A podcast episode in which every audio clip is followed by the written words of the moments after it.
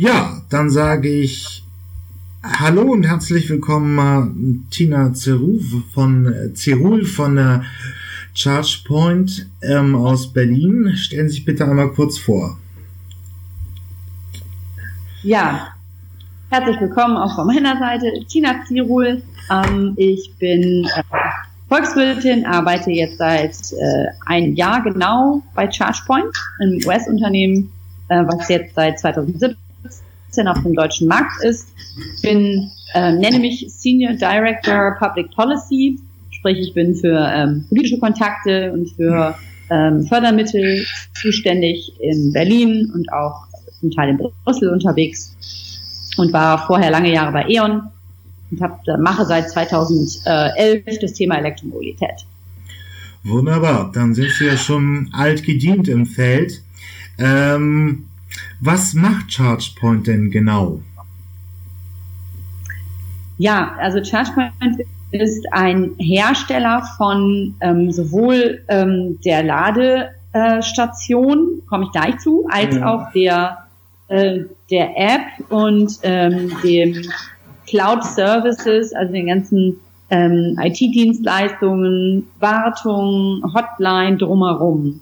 Ähm, genau, weil wir sagen, es reicht nicht, wenn man sich eine ähm, Ladestation an die Wand schraubt, die nichts großartig kann, sondern für den Kunden ist das Erlebnis eigentlich das Beste, wenn er äh, mit einer App die Station an und ausschalten kann, auf der App sieht, wo er laden kann, ähm, die Zeiten angeben kann, die Preise sofort sieht, ähm, roamen kann. So. Und das Spannende bei ChargePoint ist, dass, dass wir jedes Segment bedienen können, ähm, von dem, La den, dem Laden des Autos zu Hause bis hin zum Busdepot mit ähm, künftig bis zu 350 Kilowatt Ladeleistung. Mhm. Genau. Ähm, hat ChargePoint schon einen Schwerpunkt auf private Haushalte oder ist es eher noch so gewerbliche Flotten, äh, Busunternehmen, ÖPNV und ähnliches? Ähm, also muss man vielleicht unterscheiden, wie groß wir in Amerika sind. Ähm, da sind wir primär mit den gewerblichen Flotten und dem Laden beim Arbeitgeber auch groß geworden, aber wir haben 25.000 Ladepunkte im Heimbereich und Mehrfamilienhäuser. 51.000 ähm, öffentliche und halböffentliche Ladepunkte. Also das sind dann die Supermarktparkplätze, die Tiefgaragen beim Arbeitgeber ähm, und 830 Schnellladestationen ähm, eben an den ähm, an den Autobahnen. Sodass man sieht, der Schwerpunkt ist schon ähm, das Arbeitgeberladen. Und das gerät sich eigentlich auch ähnlich in Europa. Also wir haben einen großen Kunden in Großbritannien, wo wir schnell laden an den Autobahnen. Mhm. Ähm, und zielen in Deutschland auch vor allen Dingen auf das ähm, Segment Laden beim Arbeitgeber ähm, ab.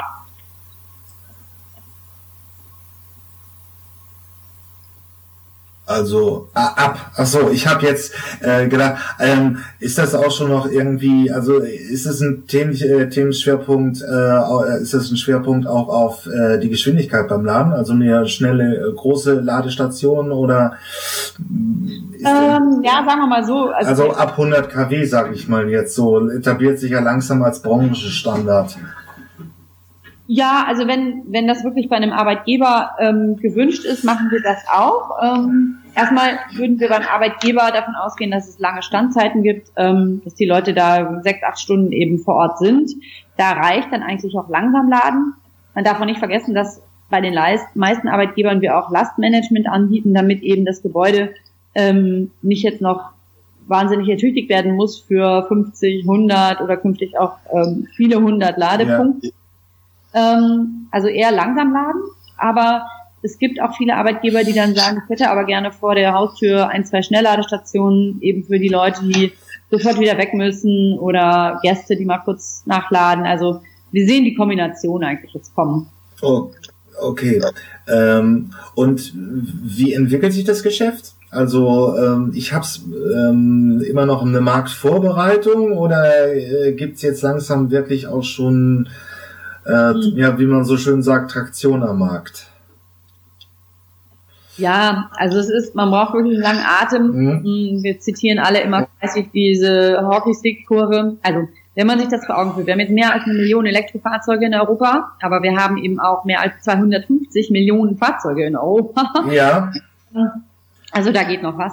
Ähm, und von daher, genau, ist es, glaube ich, recht dringend, dass wir jetzt diesen Durchbruch kriegen. Ähm, es gibt ja jetzt eine Änderung der Dienstwagenbesteuerung in Deutschland zum 1.1.19. Äh, und Deutschland ist ja Dienstwagenland, was jetzt Neuwagenverkäufe angeht. Ähm, von daher hoffe ich da auf einen großen Beschleunigungsfaktor. Äh, und die, ja, die Langstreckenfahrzeuge kommen eben auch für April in den nächsten zwei, drei Jahren. Ähm, also von daher, wenn wir jetzt nicht um 2020 rum einen richtigen Massenmarkt kriegen, dann müssen wir uns noch mal sehr genau die Karten legen, was falsch läuft. Ähm, kann ich so leider auch nur bestimmen. Ich habe auch über den äh, das Dienstwagenprivileg geblockt und, und wenn jetzt die Zahl noch kommt, also durchschnittlich gehen 60 Prozent der Neuwagen von den drei Millionen, die in Deutschland pro Jahr abgesetzt werden, halt in Dienstwagen, äh, werden als Dienstwagen angemeldet das ist halt eben der Push, äh, auf den die Branche jetzt momentan so ein bisschen wartet.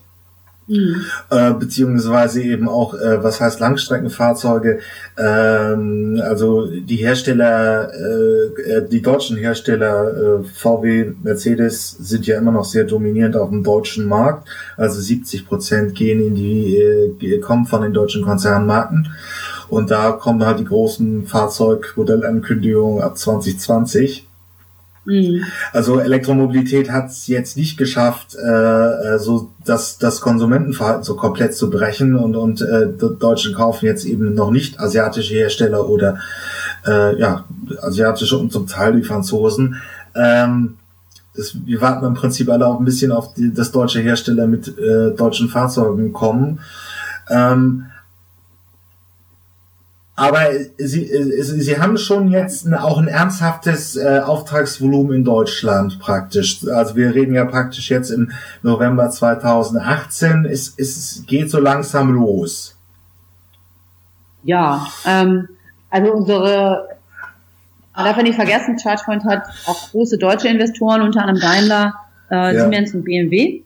Und ähm, die ähm, die sind schon sehr, sehr umtriebig, äh, gerade Daimler und BMW, jetzt auch ihre Werke ihre Händlerstandorte ähm, auszustatten. Ähm, da sind wir ganz vorne mit dabei. Ähm, also wir haben mehrere hundert Daimler-Händler ähm, in diesem und im nächsten Jahr auch ausgestattet und sind aktiv dabei ähm, mit Ladestationen auf dem Betriebsgelände, auf den Kundenparkplätzen, an den Werken. Ähm, so, das ist, das sind zwei größere Beispiele. Ähm, wir machen mit bei Förderprojekten, ähm, eins ähm, demnächst in Hamburg, was jetzt losgeht, ähm, wo es auch um das Arbeitgeberladen geht. Ähm, also die Volumina sind jetzt noch nicht mehrere tausend Ladestationen ja. ähm, wie in den USA, aber ähm, dafür, dass wir seit einem Jahr hier sind, ähm, ja, haben wir, glaube ich, schon ähm, das Feld ganz gut bestellt. Man darf aber nicht vergessen, dass es in Deutschland halt auch noch ein paar äh, knackige Hindernisse für eigentlich auch viele andere Hersteller gibt, ähm, die einem das jetzt nicht so ganz leicht machen, einfach mal ein US-Produkt zu nehmen und eins zu eins in Deutschland rüber zu klappen. Ähm, da sind solche Kniffe eben wie das Eichrecht in Deutschland oder der Shutter in Frankreich, ähm, Vorgaben wie, ähm, ja, es uns ähm, gerade noch, ja, es ein bisschen erschweren oder es wird ein paar Monate dadurch dauern, dass wir da wirklich skalieren können. Ähm, und woran klemmt, ähm, das sind wir jetzt bei dem Punkt, woran es ein bisschen klemmt. Ähm, aber das sind ja eher so spezifisch amerikanische Geschichten, dass also irgendwie jetzt äh, Technik, Technik aus den USA importiert wird und die in Deutschland boah, sagen wir mal, aufs Eichrecht, auf deutsch, spezifisch deutsche Sachen ist. Wie nehmen Sie so die Förderlandschaft wahr? Also ähm, ist im Prinzip, will die Politik mit ihren Instrumenten auf jeden Fall das Elektroauto. Ich habe jetzt bislang im politischen Raum kaum noch ernsthafte Widerstände genommen. Aber das Förderrecht, äh, die, die Förder... Hallo? Richtig. Ähm, genau, ich wollte, ich wollte nicht ins Wort fallen, ich wollte nur sagen, dass das stimmt. Es, äh, es regnet nahezu Fördermittel zurzeit auf nationaler Ebene, regionaler Ebene, zum Teil lokaler Ebene. Aber ähm, wir haben sehr, sehr lange einen Fokus gehabt auf dem öffentlichen Laden, ja, im öffentlichen Raum und an den Autobahnen. Und ähm, das, was dort bisher aufgebaut wurde und wird, ist meines Erachtens auch erstmal für die nächsten paar Jahre ähm, was schon ausreichend. Wo wir aber dran müssen und wo es kaum Fördermittel bisher für gibt, ist das private Laden in Bestandsgebäuden. Ähm, also das ist wirklich ganz oft der Showstopper, dass man eigentlich weil es eben nur für eine Glühbirne oder eine Klimaanlage gebaut wurde, aber bestimmt nicht für 10, 20, 30 E-Autos. Um, und das ist ein wahnsinniger Kostentreiber, die, die elektrische Ertüchtigung eines Gebäudes, ähm, die Kabel ziehen, die Wände zu durchbrechen, einen neuen Schaltschrank, ähm, eine Netzanschluss, äh, Ertüchtigung. So. Und auch keine, keine oder kaum Fördermittel. Ähm, ich höre aber aus der Bundesregierung, dass das nächstes Jahr ähm, mehr werden soll, ähm, mehr Förderaufrufe dazu. Ähm, und das ist dringend notwendig. Also praktisch der Ziel auf die, die äh, Mietsgebäude, äh, sagen wir mal bis in die 90er Jahre, die nicht, äh, wo, wo das Elektroauto eben überhaupt noch nicht absehbar war. Und auf dieses genau. Zielsegment eben praktisch zu gehen, ähm, um dann eben praktisch auch Menschen, die im, in, in diesen Mietshäusern wohnen, und äh, eine stabile Lademöglichkeit zu bieten, so dass man praktisch dann eben auch ein Elektroauto haben kann. Das ist ja praktisch Richtig. Immer Vor allen Dingen aber die, die größeren Gebäude. Also fahren Sie zu einem Händler, wenn der seine, seine äh, Werkstatt anschaut und da jetzt drei Ladestationen bauen will und das ist eine Werkstatt aus den 60ern, 70ern, dann sind das schnell Investitionskosten von über 100.000 Euro und, und ähm, die scheut er dann nur für so zwei Ladestationchen. Ne? Also die, die eigentliche Hardware für die Ladestation geht dann, ist dann dagegen proportional nur noch nur sehr wenig Invest oder eine große ähm, große Immobilienfirma, die jetzt ähm, viele Tiefgaragen in Düsseldorf zum Beispiel hat, mit der wir gesprochen haben, die ja, da sind dann äh, zum Teil riesige Wände zu durchbrechen, äh, alter Bestand ähm, und ähm, das scheuen die einfach, ähm, weil es lohnt sich noch nicht so sehr, da sind halt noch nicht die 100, 200 Mieter, die sofort sagen, ich miete jetzt bei dir einen Elektroautostellplatz äh, für viel mehr äh, Euros im Monat. Äh, das ist immer ein bisschen. Das sind so die. Äh,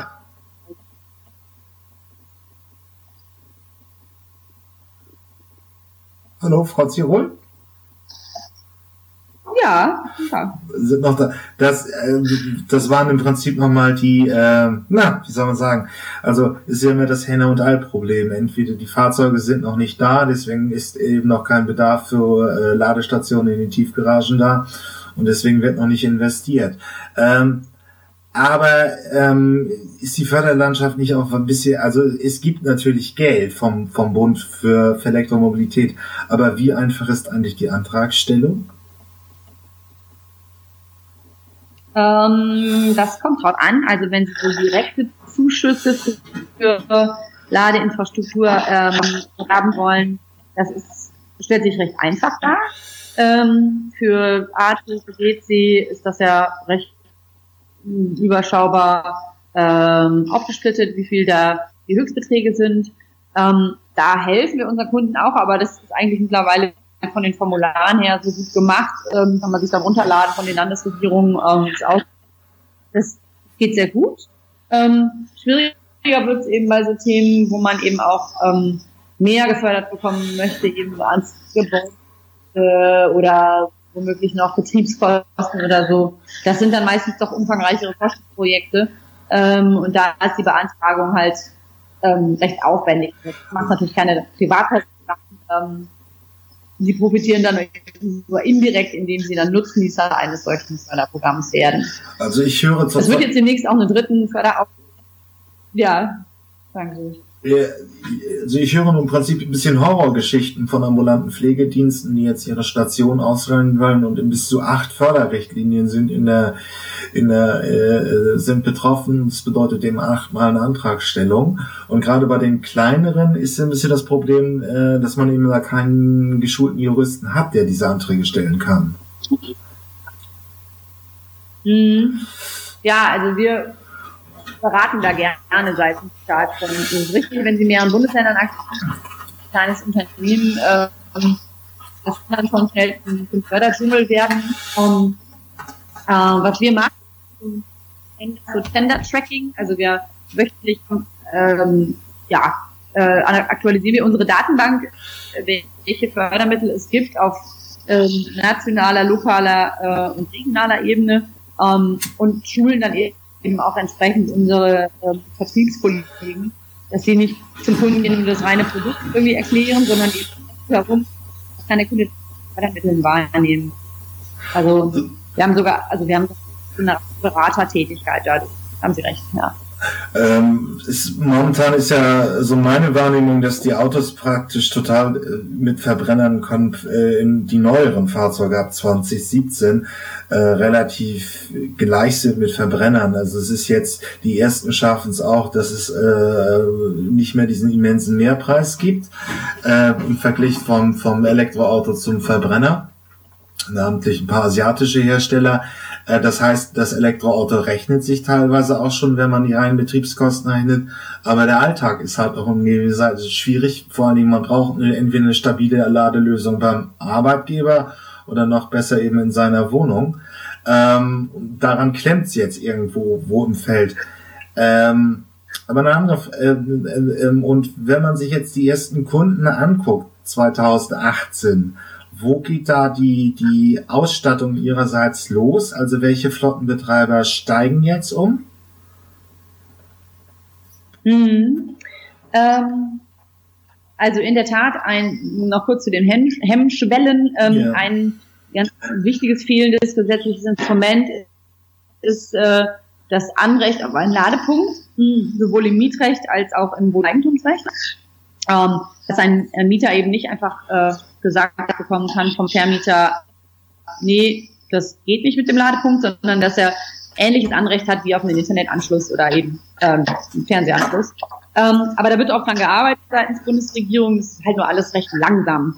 Ähm, wer rüstet? Ähm, wir sehen, ähm, dass Standorte wie äh, Hotels sich rüsten und eben ähm, Supermärkte, also mehr so auf dem Blickwinkel Kundenbindungsinstrumente, ähm, sich aber vor allen Dingen auch die Automobiler äh, selbst und große Flottenbetreiber, gerade die ganze Logistikflotte, ähm, Street Scooter ist ja auch in aller Munde, äh, aber eben auch UPS, FedEx etc. Ähm, sich rüsten und ihre Depots genau analysieren, wie sie dort Elektro-Ladeinfrastruktur äh, genau in ihre ja, tägliche ähm, Fahrzeugabfertigung integrieren können. Mhm. Das sind dann zum Teil auch sehr, ähm, sehr individuelle Lösungen, wo die Kabel eben aufgehangen sind über Kopf ähm, und äh, man sich die ganz schnell äh, ja, runter in seine Richtung ziehen muss zur Steckdose im Fahrzeug, weil die Depots ja extrem eng geschneidert sind. Ähm, also das sehen wir.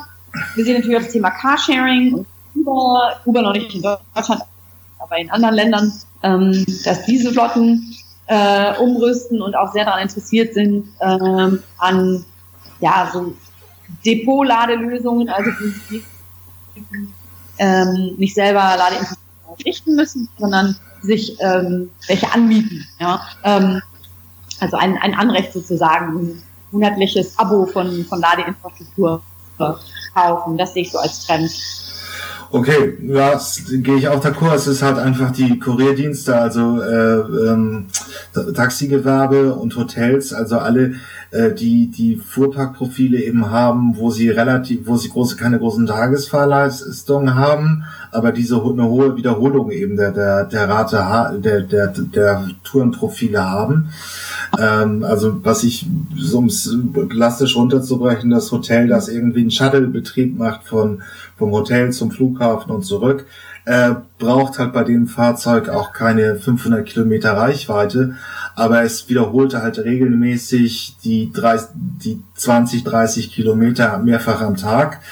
Das ist heute schon mit elektrischem Fahren ja gut darstellbar und man spart halt auch durch. Also es ist immer im Prinzip auch ein ökonomischer Treiber bei diesen Fahrprofilen. Auch die Post wird eben äh, bei Kurier, also beim Auslieferverkehr, äh, schon einfach in den Fahrkosten sparen, wenn sie äh, auf elektrische Fahrzeuge umstellen. Aber es ist jetzt ähm, äh, ähm, Unternehmen, die jetzt auch äh, spont, äh, die, die größere Reichweiten und, und Flexibilität brauchen im Fuhrpark, steigen eben auch noch nicht um. Ja, ganz recht. Also die, ähm, die ganzen berechenbaren Flotten mit äh, 80, 100, 120 Kilometern ähm, und die dann längere Depotstandzeiten wieder haben, die sind recht gut elektrifizierbar. Ähm, da muss man dann gucken, Total Cost of Ownership ist da, wie Sie auch schon sagten, durchaus häufig positiv.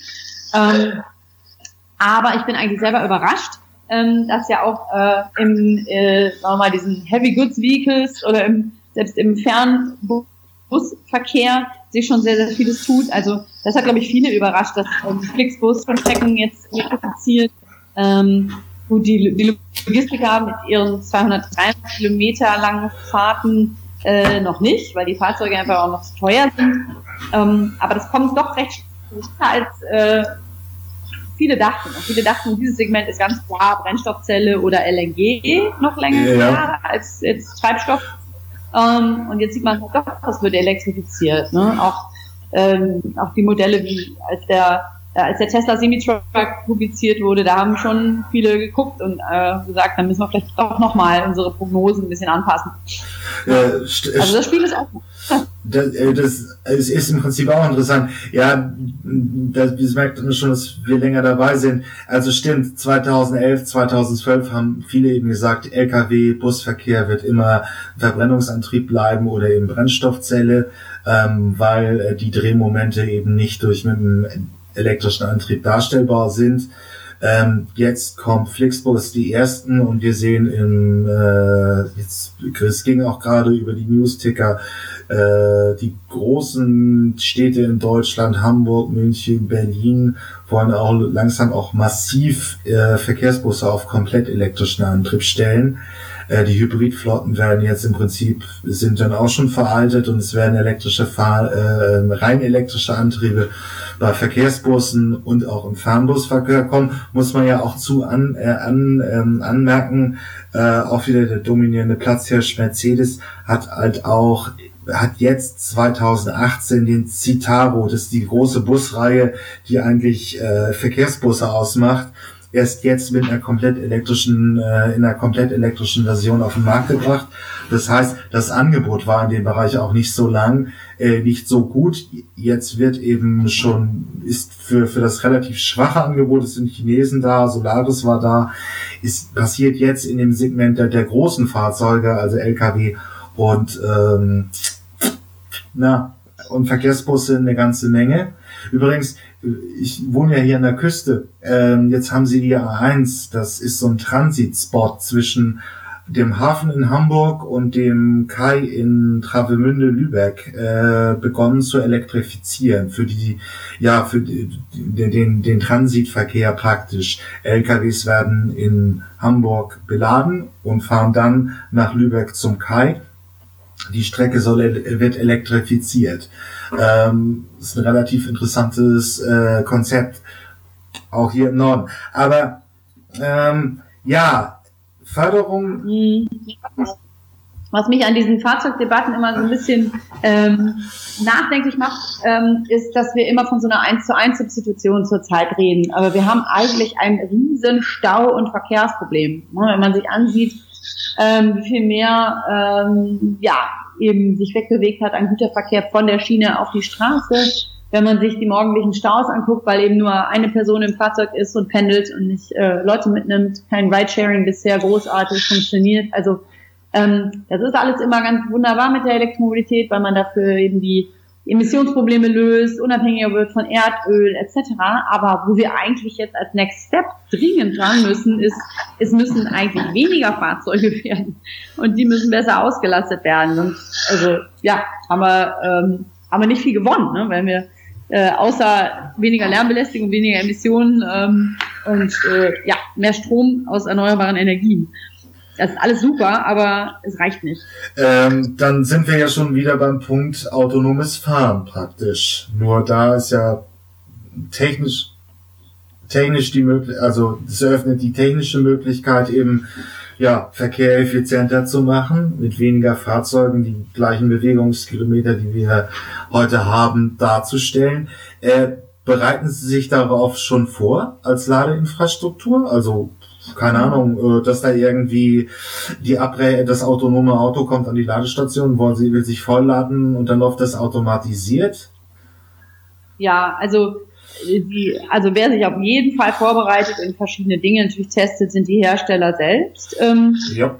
Äh, wir haben auch in, gerade in Kalifornien ja schon einige Teststrecken, wo autonom gefahren wird. Also, oder was halt mitten in San Francisco finden Sie ja auch diese Fahrzeuge, die fahren einfach rum. Ja. Äh, also größtenteils noch bemannt, also mit tausend Antennen auf dem Dach, aber das ist ja schon die Realität. Ähm, genau. Aber ja, im R&D-Bereich jetzt noch äh, dran. Man eben guckt, ist das dann ja die äh, also ein Roboterarm, der dann eben das, das Kabel weiterhin einführt, äh, ist es auch die Induktion, natürlich wird eine große Rolle spielen. Ähm, ja, aber da ist jetzt noch kein, äh, keine keine Produktreihe da von uns. Ähm, okay.